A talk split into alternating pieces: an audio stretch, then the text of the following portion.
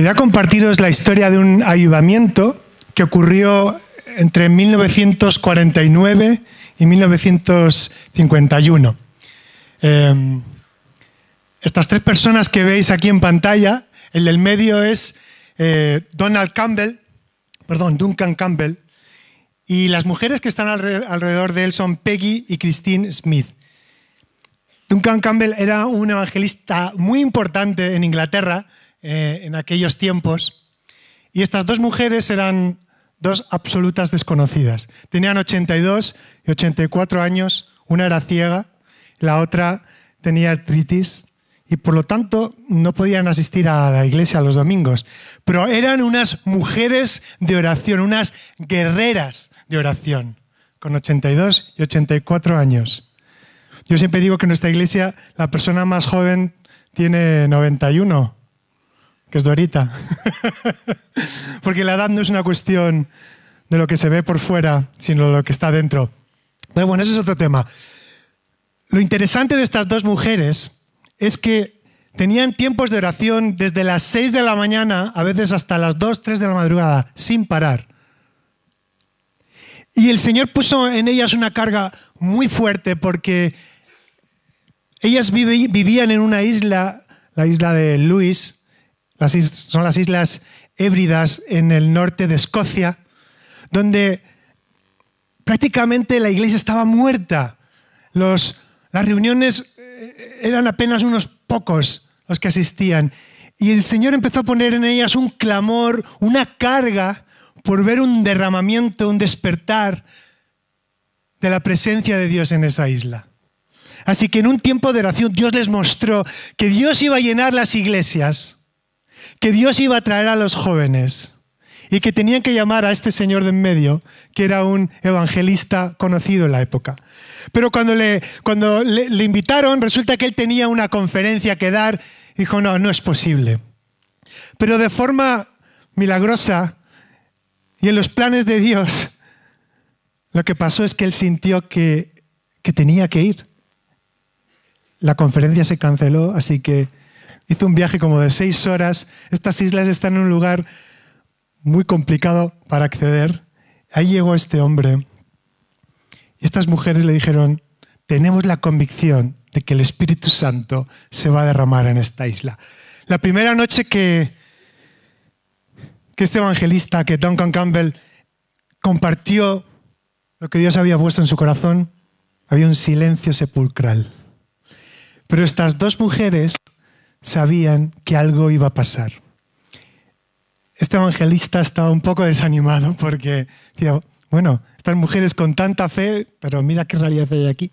Pero estas mujeres desafiaron a este hombre, que aunque tenía una reputación y era conocido, le retaron a ver algo que con los ojos humanos es difícil ver. En la segunda reunión, el Espíritu Santo tocó a la congregación de una manera que nunca antes habían visto. Pero lo más increíble de todo esto es que había personas que se levantaron por la mañana, empezaron a caminar y acabaron en la iglesia escuchando un mensaje, entregando su vida al Señor. Había personas que mientras iban caminando a la iglesia, de repente les caía una convicción del Espíritu Santo tan fuerte que allí mismo se paraban, se arrodillaban y clamaban, Señor, Sé que soy pecador, que te necesito, sin necesidad de que este evangelista les predicara. Yo creo que ese es el sueño de todo predicador, ¿no? Imaginaos que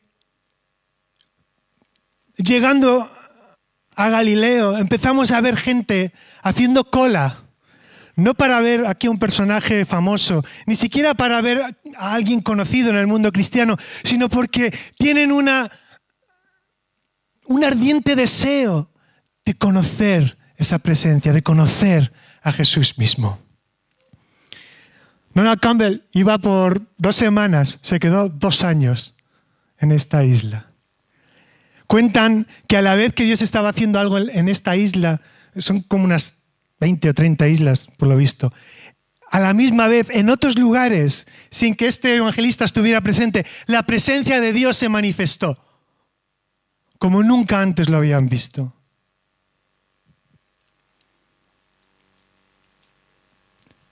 Yo quiero que pase eso, no sé vosotros. Nosotros podemos organizar cosas que están bien, tener buenas ideas,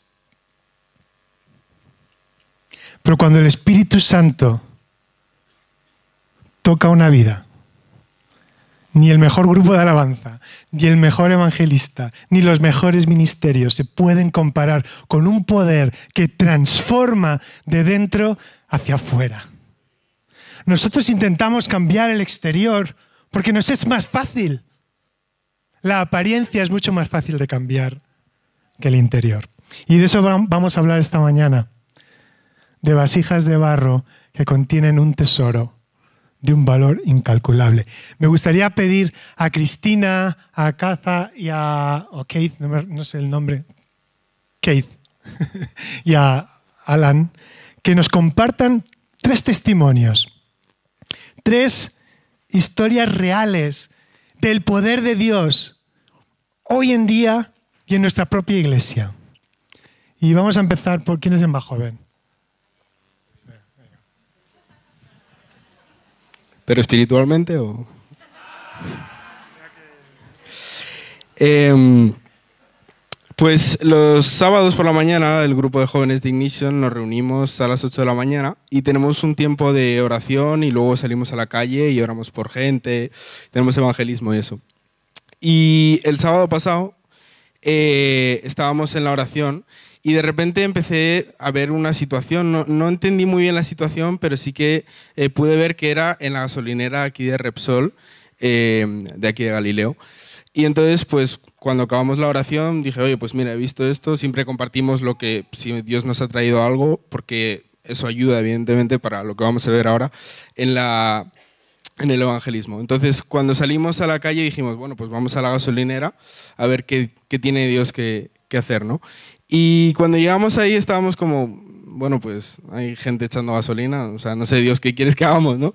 Entonces, eh, de repente vi un chico que estaba con, con, un, con, un, móvil y él estaba así como esperando a alguien, ¿no? Y estaba como, no, no, suele pasar por la calle porque normalmente cuando paramos a la gente está corriendo de un lado para otro y casi no tiene tiempo, pero este chico estaba así como esperando, ¿no? Algo que iba a pasar. Y empezamos a hablar con él y algo que nos llamó mucho la atención es que él nos dijo que llevaba tres meses, él nunca había sido cristiano, nunca había creído nada, ni había ido a la iglesia, nada y llevaba tres meses empezando a sentir que había algo más, que Dios, que había Dios, él no sabía si era un Dios o este otro, lo que sea, él todavía no había empezado a distinguir a Jesús, pero sí que sabía que había algo más y empezó a sentir ese sentido de la eternidad, ¿no? Y entonces empezamos a hablar con él y pues le hablamos de la ley, le hablamos de del pecado y él empezó a decir, bueno, sí, soy culpable, culpable, culpable, ¿no? Estaba como, bueno, pero hay alguna solución, ¿no? Porque estaba un poco frustrado ya. Y, y, bueno, le, pudimos enseñar a, Cristo, ¿no? Y él, em, cuando acabamos de hablar con él, estaba ya con los ojos casi llorando, ¿no? Porque mm, empezó a ver el amor de Dios, empezó a ver cómo Dios mm, había muerto por él, ¿no? Y algo que nos llamó mucho la atención es que él mismo empezó a darse cuenta de que este había sido un encuentro sobrenatural. Que esto no había sido simplemente pues, unos locos que le paran por la calle, ¿no? sino que eh, Dios estaba buscándole. ¿no? Y empezamos a hablar con él y dijimos, oye, es que mira, Dios nos ha mostrado este sitio y Dios nos ha dicho que aquí iba a pasar algo y nos hemos podido encontrar contigo. Y me di cuenta de que muchas veces pues, salimos a la calle y hablamos con gente y no está mal, pero necesitamos al Espíritu Santo. Porque cuando es el Espíritu Santo el que nos lleva, es el Espíritu Santo el que hace la obra. Y tú puedes intentar eh, pues, subirte a un escenario y dar una predicación brutal, pero eso igual luego aquí hay cinco personas. Pero cuando es el Espíritu Santo el que está ahí respaldándote, puedes decir una cantidad de tonterías que da igual, porque es el Espíritu Santo el que va a estar actuando, ¿no? Y bueno, pues eso fue todo. La siguiente más joven es Cristina, así que va a compartir su historia, cómo el Señor te ha transformado. Bueno, como ya sabéis, yo soy Cristina y, bueno, os voy a contar lo que el Señor ha hecho conmigo. Eh, yo he crecido en una familia eh, católica y siempre el Señor ha sido muy importante en mi vida, siempre lo he buscado y, bueno, pues me inculcaron el, ir a la iglesia, rezar y bueno, pues para mí era muy importante y se hizo muy importante, pero eh, yo sentía que, que, tenía un vacío, sentía que tenía que aprender más de él y sentía que había algo más eh, de él. Y fui creciendo y, bueno, pues eh, hace tres años aproximadamente, mi vida fue un caos se volvió para arriba y bueno, pues eh, yo estaba felizmente casada, puse un restaurante con, con mucho amor. Y bueno, pues eh, ese restaurante hizo que bueno, pues la relación con, con mi marido se deteriorara y nos separamos. Y bueno, pues también el restaurante lo cerramos. yo me quedé sola, bueno, no sola porque estaba con Dios, aunque no tenía todavía una relación personal con Él, pero bueno, él era el que me daba fuerza para continuar y, de hecho em, en dos meses volví a abrir una tienda y, fue ahí donde el Señor me invitó, me buscó a, conocerle y a, y a, empezar a leer su palabra. Ahí fue donde yo encontré esa relación personal con Él que bueno, no sé si sabéis realmente lo que es una relación personal, imagino que sí, pero fue donde yo encontré Em, una paz, una transformación de mi mente, un, descargar todo lo que podía tener. Y realmente sentí también esa necesidad de encontrar a gente donde compartir lo que yo sentía y os encontré. Encontré amistad cristiana, eh, mi primer encuentro fue en Alfa, eh, recomendado para esa gente que no, eh, no sabe ese sentimiento. Y, y bueno, pues ahí mi vida empezó a, a cambiar, en mi vida empezó, empecé a, em, a, sentir y a comprender lo que el Señor había hecho eh, por mí, por todos, e, esa cruz donde Él eh, nos salvó. Y, bueno, pues em, mi vida empezó a, bueno, pues, eh, a, tener un sentido con él, todo empezó, bueno, pues me dio cosas, cerré un negocio, abrí otro, eh, algunos la habéis conocido, se ha llamado La Roca y ahí también tuve muchos encuentros con él, fue de bendición. Lo cerré, fue también algo que, que, bueno, eh, fue muy triste para mí el día que lo cerré, pero también eh, yo le pedí, porque además estaba muy cerquita de aquí, que, por favor me diera esa paz de poder seguir adelante, porque sabía que había algo mucho mejor para mí. O sea, sentía que eso había sido algo para tener más encuentro con Él. Y, bueno, pues había algo más preparado. Y bueno, pues eh, ahora mismo en el punto en el que estoy es en el que el Señor me ha devuelto a mi marido, me ha dado una oportunidad con Él. Él sabe que para mí Dios es muy importante y Él está aquí conmigo. Y, bueno, pues... Eh, lo que me dice el Señor es que, bueno, pues en Romanos 12.2 me dice que su voluntad es buena, agradable y perfecta. Y, y conmigo desde luego lo ha hecho. Y bueno, pues eso, nada más. Muchas gracias. Bueno, Kate, te toca. Es tu, tu turno. Bueno, qué reto, porque yo les vengo a hablar de un limón. de un limón. Estábamos en estos sábados que, nos levantamos temprano, lo que es duro para mí eh, y para muchos. Eh, y estábamos orando y bueno, eh, cada persona decía, pues Dios me mostró una persona con una chaqueta roja y una bolsa amarilla. Y o sea, cosas muy precisas. Y yo decía, bueno, qué chorrada voy a decir. Dios me mostró un limón. y yo dije, bueno, Dios me mostró un limón. Y ese día fue genial. Hablamos con siete personas. Eh, o sea, es, es, salir a la calle el, sábado a veces es un reto. Y la gente va de correndillas y si hay frío más. Bueno, ese día estaba frío y tuvimos siete encuentros divinos. Con esas personas, con la chamarra roja, con la bolsa amarilla. O sea, lo, lo que Dios nos había dicho había sido. Y bueno, yo decía, bueno, pero ¿qué tendrá que ver el limón en todo esto? Y ya nos íbamos porque siempre finalizamos con un desayuno, un mega desayuno.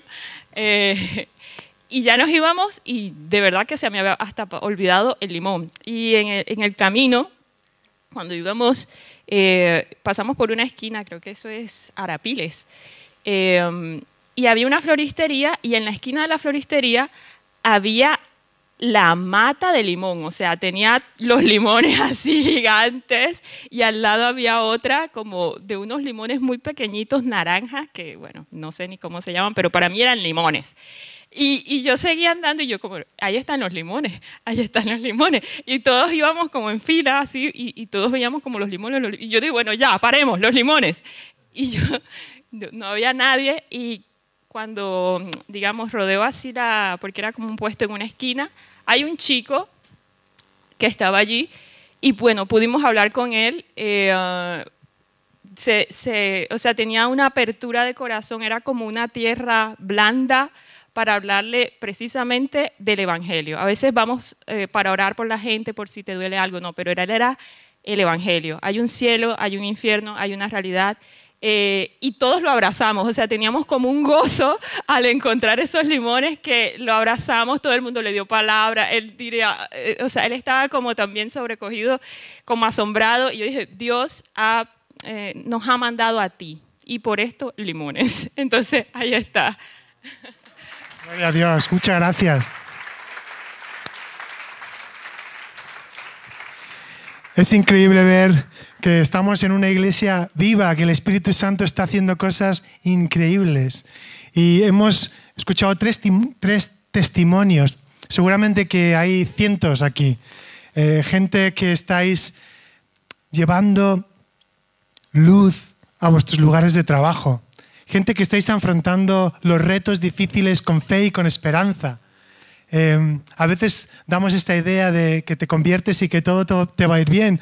Y Cristina nos comentaba que, bueno, monta un negocio, no le va como ella esperaba, pero el Señor le da fuerzas en medio de las dificultades, porque tenemos un Dios real y que se identifica en cada situación. Estamos hablando de valores, pero ¿qué es un valor? Yo estaba pensando ayer que para mí hay algo que tiene valor, que es el anillo. Espérate, que antes era más delgado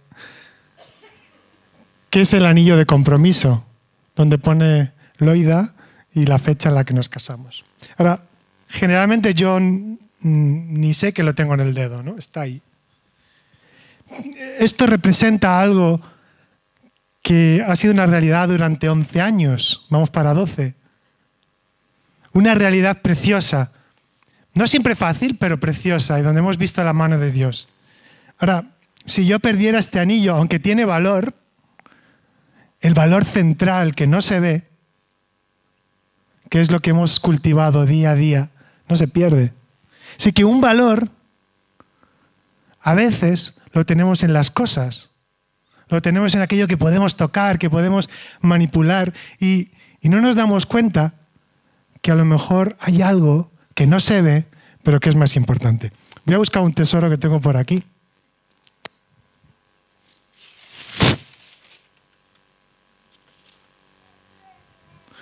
Es una vasija de barro hecha por Dorita, madre. Aquí es bonita. No sé si la veis bien. ¿Sí? Ahora, para mí también esto tiene un valor muy importante. Yo no sé lo que costaría los materiales, el tiempo, el precio en el mercado, no tengo ni idea.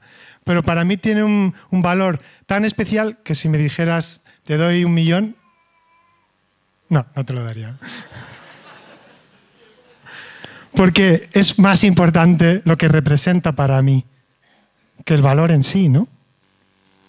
Así que hoy vamos a hablar de valores y de vasijas también. Vamos a orar.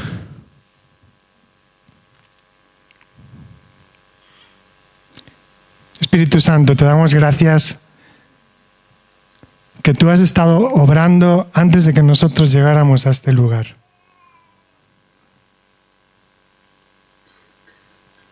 Que tú no te vas de vacaciones, no nos abandonas, sino que estás con nosotros, estás entre nosotros. Y Espíritu Santo, te hemos cantado, te hemos honrado. Hemos recordado lo que Jesús ha hecho por nosotros, la esperanza de vida eterna que tenemos. Y hoy juntos queremos aprender más de ti. Queremos profundizar más en nuestra relación contigo, porque tú eres nuestro mayor tesoro. Amén. Vamos a leer un versículo que va a ser el versículo central de esta predicación. Y posiblemente sea uno de los versículos que más me gustan del Nuevo Testamento. Dice así, ¿lo leemos a la vez? Tiene fuerza cuando lo leemos todos. Pero tenemos este tesoro en vasos de barro para que la extraordinaria grandeza del poder de Dios sea de Dios y no de nosotros. Qué imagen tan bonita, ¿no? La de la, de la vasija de barro. Y nos recuerda, o al menos a mí me recuerda dos cosas. Lo primero es que esta vasija ha sido formada por las mismísimas manos de Dios. Ha sido creada y moldeada por Él, por sus manos. Así que Él la conoce bien porque es quien la ha diseñado. Lo mismo que Dorita, que la diseñó, pues sabe los intríngulis ¿no? de hacer algo así tan bonito. Y la otra cosa es que también es un vaso frágil. Podría durar toda la vida o si se me cae ahora, hasta luego vasija.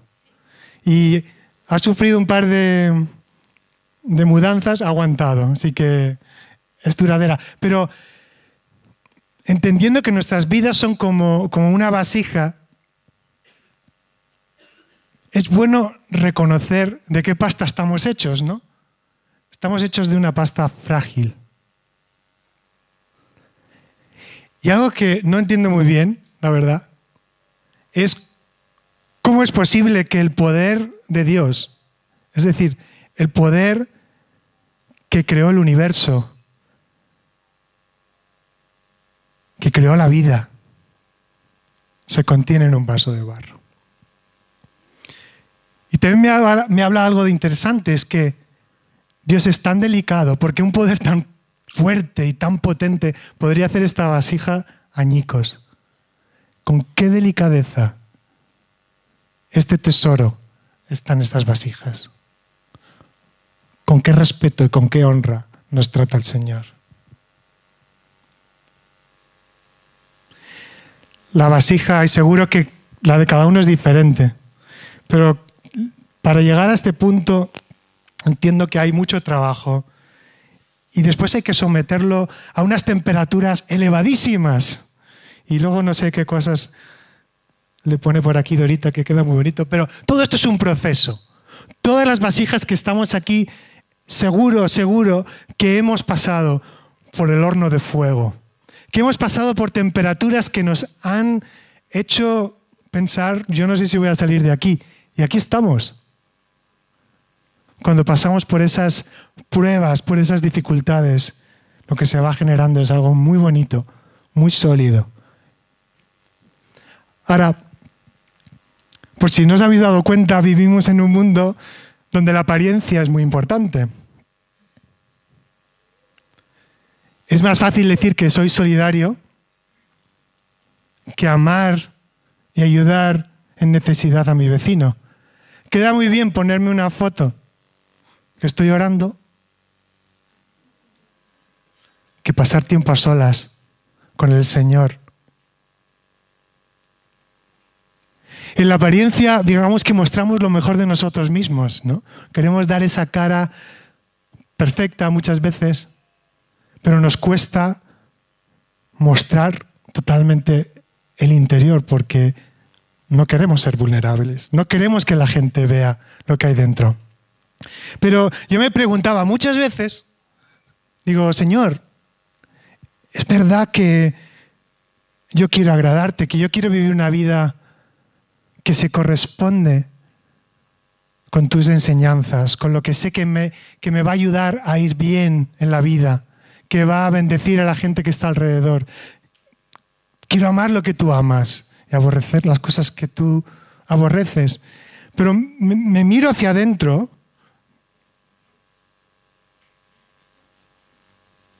y hay cosas que no me gustan.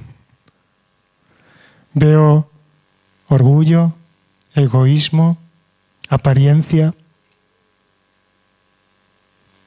Veo cosas que no me gustan.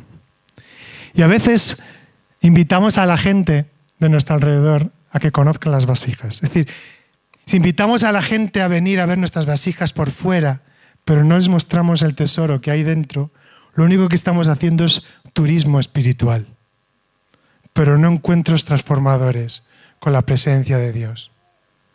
Yo no soy perfecto, pero sé que estoy en un camino hacia la perfección y que llegaré un día cuando esté en la presencia de Dios, que la obra se completará. Yo estoy en constante trabajo y mira que tiene el Señor conmigo.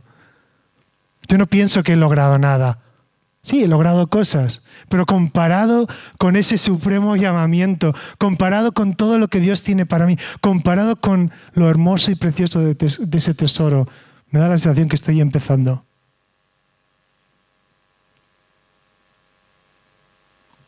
Yo estuve durante 10 años más o menos en un ministerio que usábamos la música para compartir el Evangelio. Fuimos a muchos campamentos de jóvenes, muchos retiros.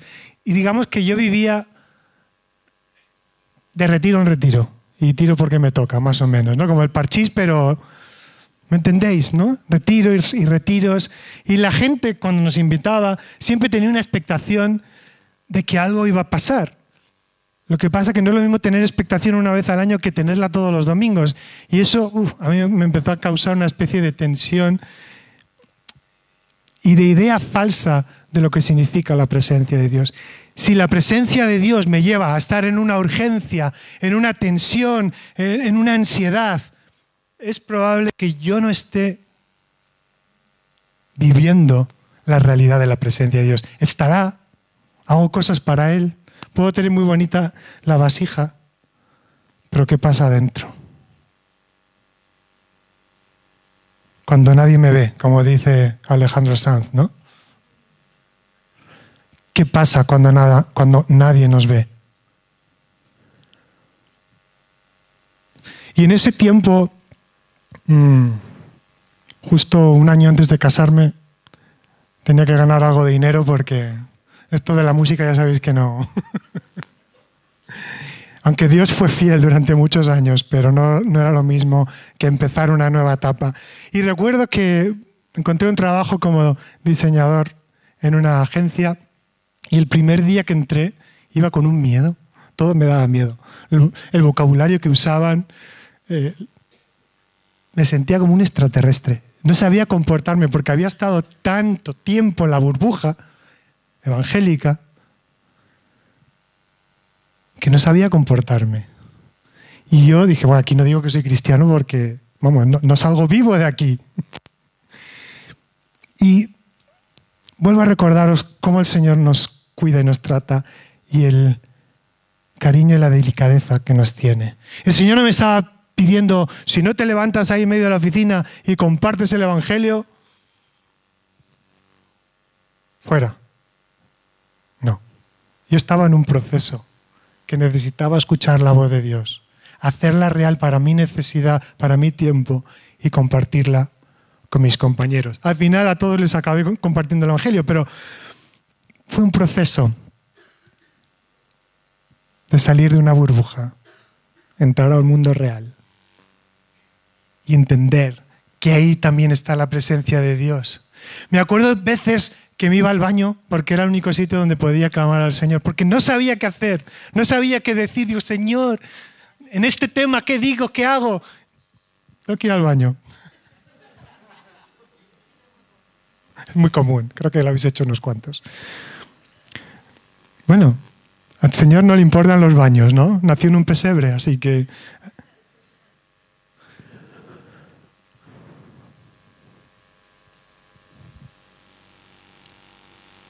Creo que esto se ha bloqueado.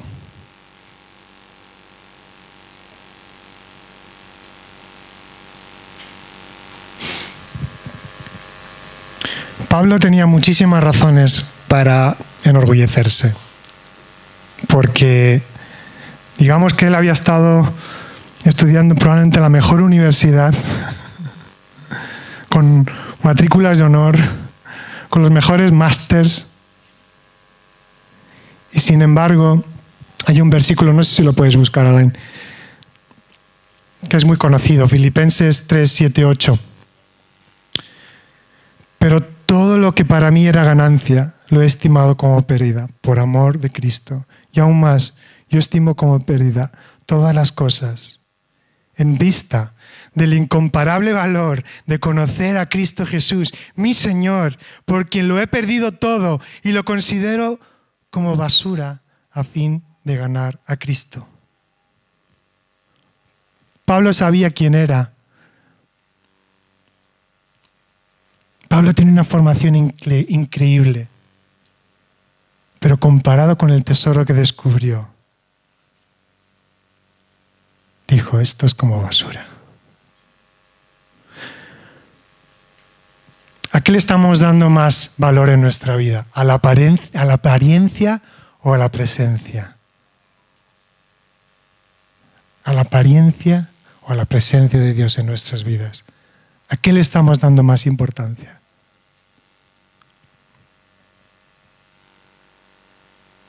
Ahora, ¿cómo evaluamos esto? Yo de pequeñito me aprendí una canción con los frutos del Espíritu. ¿Alguien más de pequeño? Los frutos del Espíritu. Pues se me quedó, así que funciona. Las canciones para los niños funcionan también para los adultos. Así que amor, gozo, paz, paciencia, benignidad, bondad, fe, mansedumbre, templanza. Vamos a hacer un pequeño examen. ¿Cómo está nuestro nivel de amor? ¿Cómo está nuestro nivel de alegría, de gozo?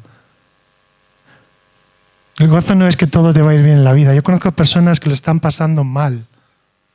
Personas que han perdido hace poco seres queridos o han perdido el trabajo y tienen gozo. Porque el gozo no depende de las circunstancias, depende de saber en quién estás plantado. ¿Tenemos paz? ¿Cuál es nuestro nivel de paz en esta ciudad donde hay todo menos paz? donde todo es para ayer, donde a veces llegamos a casa agotados, ¿cuál es nuestro nivel de paz? De paciencia. Esa es la que más cuesta, ¿no? De benignidad, de lo bueno, de la bondad. ¿Cómo está nuestro nivel de fe? Las circunstancias nos están ahogando tanto que no tenemos fe para creer que Dios puede sacarnos de ahí. Como iglesia, que seguro que hay problemas y hay dificultades y hay tensiones, pero creemos como iglesia que Dios nos va a llevar a un nuevo nivel. Yo creo que esta mañana Dios quiere llevarnos a un nuevo nivel. Ahora ese nuevo nivel empieza aquí, pasa aquí y se refleja aquí en nuestras manos. De mansedumbre, de templanza. Jesús fue roto por nosotros. Cada vez que cantamos acerca de, su muerte, de cómo Él literalmente se quebró, se rasgó para darnos vida. Él fue el primero que dio ejemplo de darse sin ningún tipo de condiciones ni restricciones.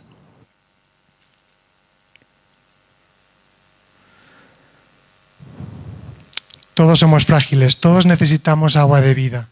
Nuestra fragilidad externa se irá desgastando, pero si tenemos nuestros ojos en lo que es eterno, podremos ver cómo por dentro ese tesoro se va renovando cada día. Y esto nos lleva un poco más adelante de Corintios 4, del 16 al 18, no sé si lo puedes poner.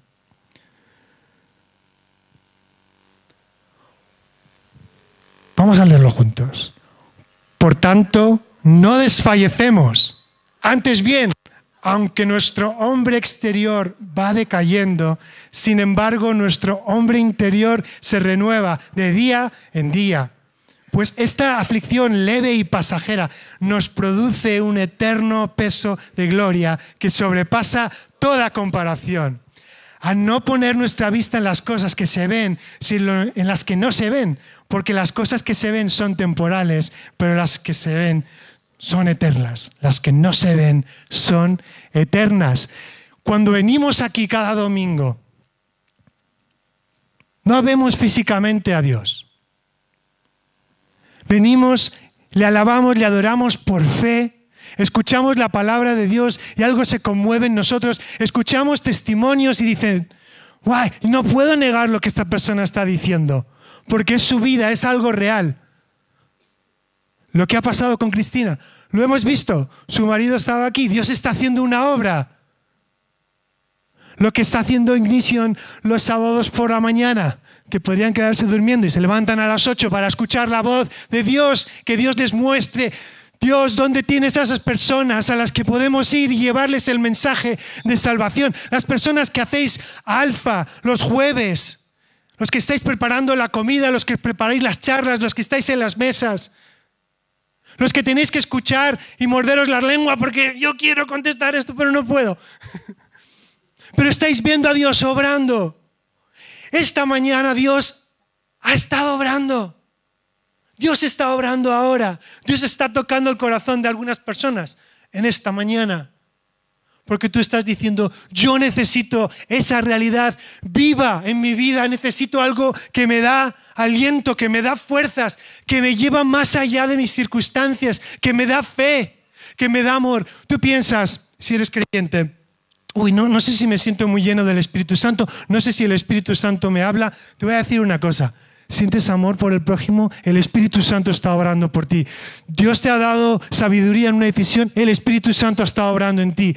Has venido aquí esta mañana, el Espíritu Santo está obrando en ti y el café probablemente también.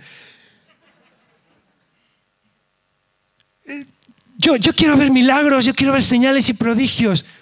Quiero ver cosas increíbles, pero Dios ya está haciendo algo. No nos desesperemos, no pensemos que Dios no está haciendo nada, porque a lo mejor escuchamos testimonios como el que os he contado antes de esta iglesia, donde el poder del Espíritu Santo se derramó de una manera un poco rara, inusual, cosas que pasan, pero mientras esperamos a que eso ocurra, Dios está obrando, el Espíritu Santo está obrando. ¿Cuántos dicen amén?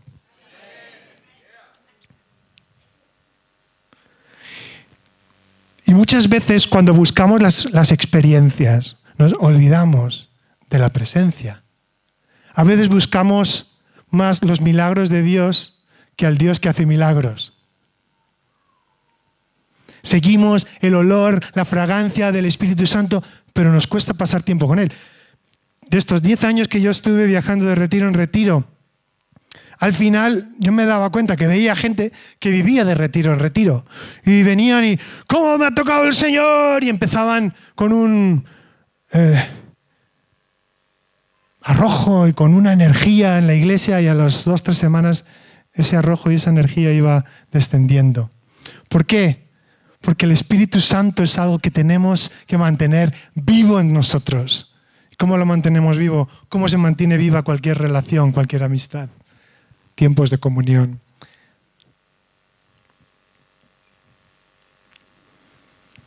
No sé si tenemos la imagen de las vasijas que se llenan unas a otras.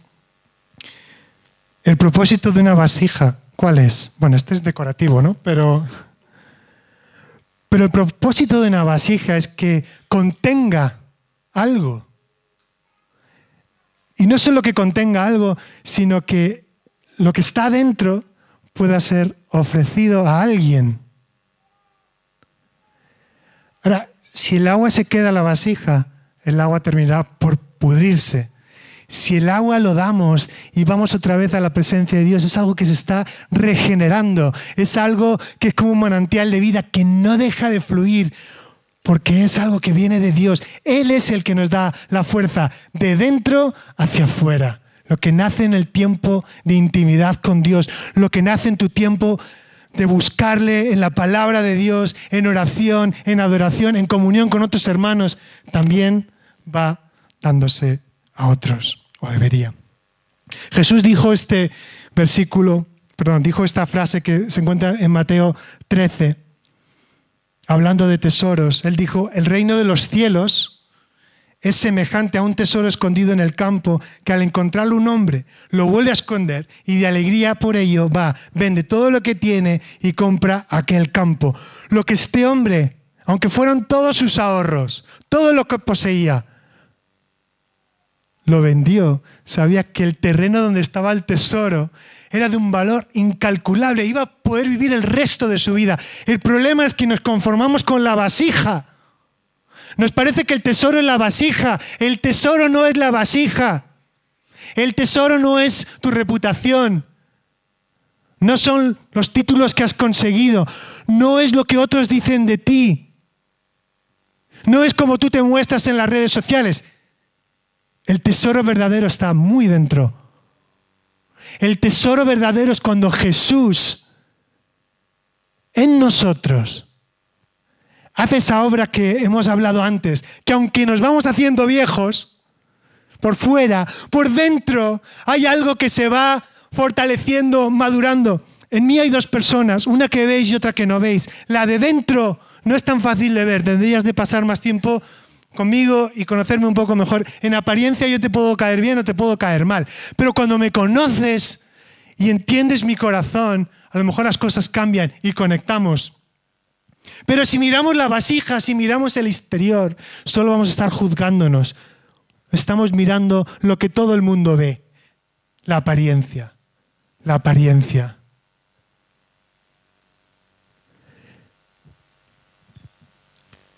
Cuando tenemos un tesoro dentro, cuando el Espíritu Santo está en nosotros, yo estoy convencido que allá donde vamos, algo cambia. Y si algo no cambia, algo pasa. Por ir terminando, quería hablar brevemente de lo que es el Espíritu Santo. Hay una frase de Wayne Grudem, no sé si la puedes poner acerca del Espíritu Santo, que dice así, la obra del Espíritu Santo es para manifestar la presencia activa de Dios en el mundo y especialmente en la iglesia se le identifica con el trabajo de Dios en la tierra. Él es la principal manifestación de la Trinidad entre nosotros. La Trinidad comparte la misma esencia, pero cada persona de la Trinidad tiene una personalidad y el Espíritu Santo tiene una personalidad. El Espíritu Santo es la acción de Dios en la tierra. Jesús dijo, os conviene que yo me vaya. ¿Cuántos quisiéramos estar en los tiempos de Jesús? Bueno, todos. Pero Jesús dice, os conviene que yo me vaya. Te voy a hacer una pregunta y, te voy a dejar 20 segundos para que la pienses bien.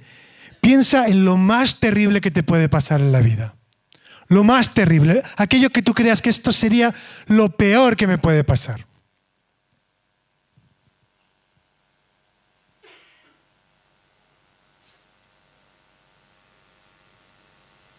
¿Sí? No sé qué es lo que has pensado. Pero te voy a decir lo más terrible. Lo que sería realmente una catástrofe es que el Espíritu Santo no estuviera en la tierra. Que el Espíritu Santo no estuviera entre nosotros. ¿Sabes por qué? ¿Cuánto duras sin comer? Algunos cinco minutos. Otros días, no sé. Yo cinco minutos. ¿Cuántos días duramos sin beber? ¿Cuántos días duraría la humanidad si la energía, la vida del Espíritu Santo en toda su creación y en todos nosotros? Vemos que el Espíritu Santo ya estaba cuando la tierra fue formada. El Espíritu Santo, Génesis 1, 2 el Espíritu estaba sobre las aguas y Él puso todo el caos en orden. Y si nos vamos bastantes años después, el Espíritu Santo lanzó a la iglesia en Pentecostés. Pero a lo largo de la historia hemos visto casos como David, que, fue empoderado para ser rey. Bezalel, no sé si os suena este nombre, un diseñador, yo creo que era el Ahmed de la época. era quien Dios designó y capacitó y dio poder para realizar obras artísticas. No solo eso, sino que él tenía un aprendiz, así que también le dio capacidad de enseñar. Así que una de las primeras cosas, no sé si lo puedes poner justamente la, la parte donde dice la obra del Espíritu Santo, una de las primeras cosas que el Espíritu Santo hace es que nos da poder, que nos empodera, que nos da capacidad, algo que antes no teníamos. Él nos lo, nos lo otorga, Él nos lo da. Y además lo hace sin medida. Porque aquel a quien Dios ha enviado habla la palabra de Dios, pues Él da el Espíritu Santo sin medida. Empieza a echar agua ahí, echar agua, echar agua. Y en medida que nosotros vamos echando más agua, más recibimos de Él. Es inagotable. Otra cosa que el Espíritu Santo es que purifica. Esta es la que menos me gusta. Porque el Espíritu Santo empieza a, relevar, a revelarte las cosas que le agradan y las que no. Y tenemos dos opciones, o obedecer o resistirlo.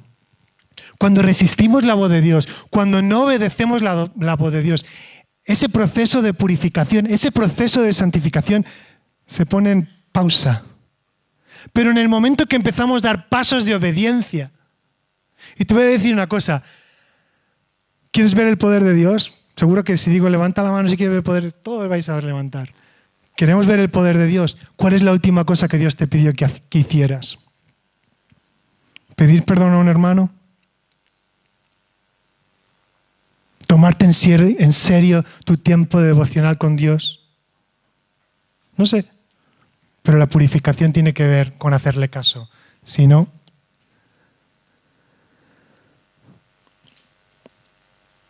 y hay una revelación, ese sería el tercero.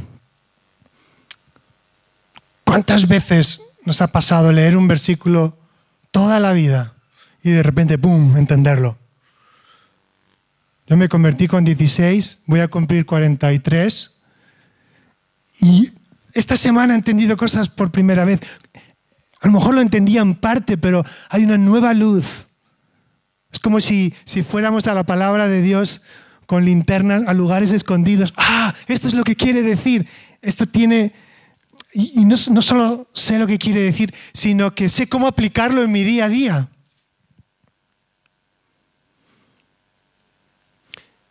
Un versículo en Juan 16, 13, muy conocido. Pero cuando Él, el Espíritu de verdad, venga, os guiará a toda verdad, porque no hablará de su propia cuenta, sino que hablará todo lo que oiga y os hará saber lo que habrá de venir.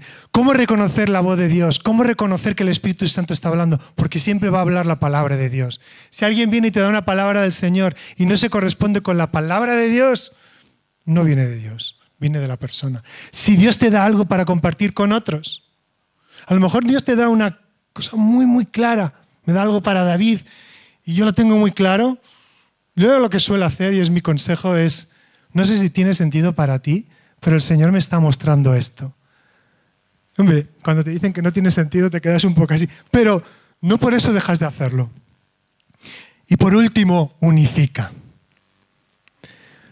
El, versículo conocido de, de Joel 2.28, sucederá que después de este tiempo derramaré mi espíritu sobre toda carne, sobre todos los jóvenes sobre todo la gente mayor, no, sobre toda carne. Y vuestros hijos y vuestras hijas profetizarán, y vuestros ancianos soñarán sueños, y vuestros jóvenes mirarán visiones. Aquí hay una visión completa de la familia de Dios funcionando en los dones. Y yo no tengo el don de, de Luis, por ejemplo, de Luis, el que está en el sonido. Él tampoco tiene el mío, pero juntos y junto con el de Miguel Ángel, y junto con el de Dorita, y de Chisco, y el de cada uno de los que estamos aquí, juntos somos esta familia de Dios. Es como una gran comida donde alguien trae algo, uno trae el vino, otro trae el postre, el otro trae... Imaginaos una comida donde todo el mundo trajera chuletón. A ver, me encanta el chuletón, pero toda la comida de chuletón sería un poco... Mm, no sé. demasiado igual. Pero ¿cuánto apreciamos cuando alguien trae una cosita, el otro otra cosita? Alguien ha hecho la decoración, otro recoge y friega los platos, es el que más me encanta.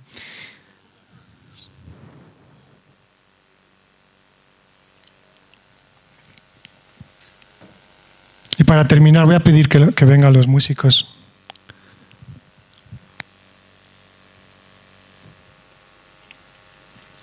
Una de las características de una persona es que se puede ofender. Y hay gente que tiene el nivel de ofensa mm, más bajito o más alto, ¿no? El Espíritu Santo también se puede ofender. No entristezcáis al Espíritu Santo por el cual fuisteis sellados para el día de la redención. También se puede apagar. No apaguéis el Espíritu, no menosprecéis las profecías.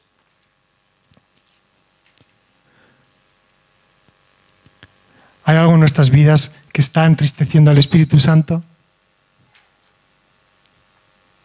Vamos a pensarlo durante unos segundos. ¿Hay algo que el Espíritu Santo ahora mismo te está revelando?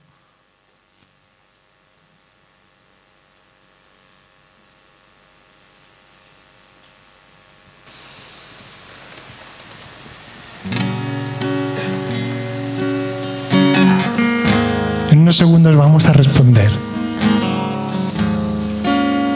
Y a lo mejor de todo lo que he dicho, te has quedado con una cosita, algo que el Espíritu Santo ha susurrado a tu oído. Porque la siguiente pregunta es si tienes claro en qué parte le has entristecido o en qué parte le has ignorado. O cómo estás viviendo respecto a la presencia de Dios. Si estás dando importancia a la apariencia o a la presencia. La siguiente pregunta sería, ¿qué vamos a hacer con esto? Porque nos va a ir bien no solo si escuchamos la palabra de Dios, sino si la ponemos en práctica. Vamos a ponernos de pie. Ahora, cuando decimos ven Espíritu Santo,